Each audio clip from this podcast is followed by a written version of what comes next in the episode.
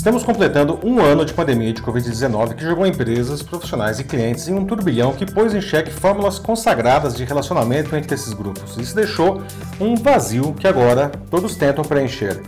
Surge então uma pergunta com ares quase freudianos: o que afinal as pessoas querem? Essa não é uma pergunta retórica. Né? Mesmo para aqueles que já voltaram às suas atividades normais ou talvez nunca as tenham abandonado, as transformações foram grandes. Né? As pessoas se preocupam consideravelmente com novos valores e esperam que as companhias estejam juntas a elas nisso.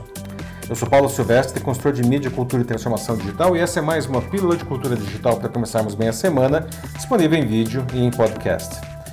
Empresas e profissionais precisam identificar e abraçar tais mudanças, mas a grande transformação é que essas informações não devem ser usadas em modelos tradicionais de marketing e muito menos com as irritantes e acefálicas formulinhas de lançamento que inundam as redes sociais. Isso precisa nutrir transformações reais no negócio.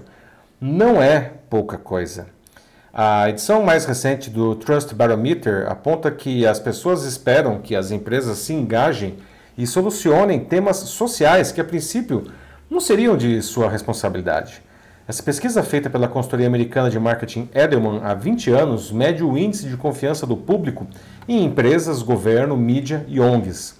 Nessa edição foram ouvidas 33 mil pessoas de 28 países, inclusive o Brasil, de 19 de outubro a 18 de novembro de 2020. Ela aponta que dessas instituições, as empresas são as únicas em que o público deposita mais confiança no momento. O relatório indica que 86% dos entrevistados no mundo esperam que marcas solucionem problemas sociais. No Brasil, esse índice bate incríveis 97%. Isso acontece porque a população quer que as empresas atuem onde o governo falha e a percepção que o governo vem falhando aumentou muito em 2020 no Brasil. Isso se explica, pelo menos em parte, porque as pessoas passaram a viver e fazer mais coisas em casa. Né? Ela ganhou muita importância frente ao mundo externo. Por isso, necessidades pessoais e da família se sobrepõem agora a status e a imagem externa. Globalmente, as maiores preocupações uh, são o sistema de saúde, mencionado por 62% dos entrevistados, a pobreza, 53%, a educação, 53% também, as mudanças climáticas, 51%, e as fake news, 50%. No Brasil, a pobreza aparece em primeiro lugar, indicada por 58% dos respondentes, seguida por questões trabalhistas, 52%, mudanças climáticas, 51%, e racismo estrutural, também 51%. No vácuo deixado pela inoperância governamental, 72% querem que as empresas tomem medidas para ajudar comunidades em tempos de crise. Uma pergunta que muitos gestores podem se fazer nesse momento é: o que eu ganho fazendo isso?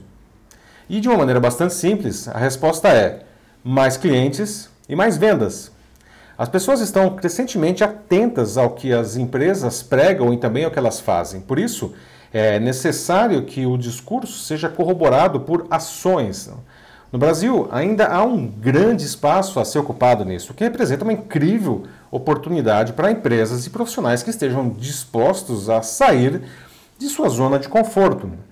A pesquisa mundial indica que os consumidores com alta confiança na marca são mais fiéis, representando 75% do total, e mais engajados, o que implica em compartilhar os seus dados, 60%, e até defender e recomendar a marca, 78% mas apenas 37% dos brasileiros acham que as marcas que usam estão fazendo um excelente trabalho em ajudar o país e o povo a enfrentar os desafios atuais.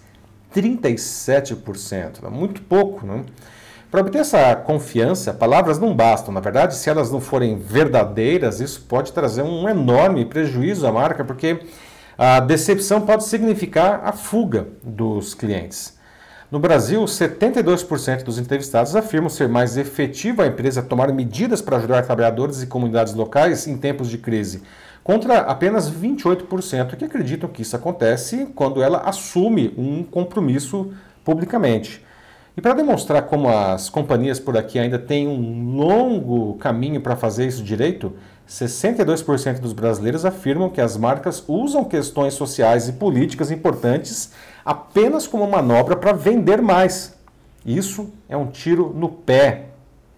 Tanto que 64% dos entrevistados no Brasil afirmam que as marcas devem pensar primeiro na segurança do público, tendo cuidado a encorajar as pessoas a voltar a lojas, restaurantes e outros locais públicos.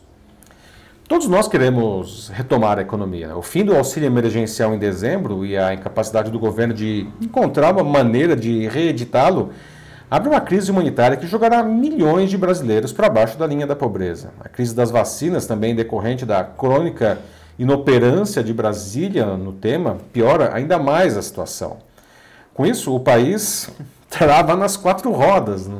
A volta de uma vida normal é desejo de todos, mas a discussão do novo normal, que a essa altura já parece velha, passa necessariamente por resolver esses e outros problemas sociais, não? com a máxima urgência.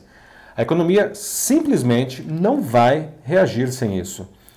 Diante de um poder público claudicante, a população espera que as empresas ocupem esse espaço. Felizmente, temos visto alguns bons exemplos que podem inspirar outros. No início da pandemia, quando tudo estava ainda mais desestruturado que hoje, empresas produziram itens urgentemente necessários. A Ambev, por exemplo, uh, produziu álcool em gel para ser doado a hospitais. Né? Outras empresas produziram máscara de pano e face shields para profissionais da saúde e até mesmo para a população em geral. O Magazine Luiza vem se destacando em ações concretas que demonstram o alinhamento de seus valores aos da maioria da população.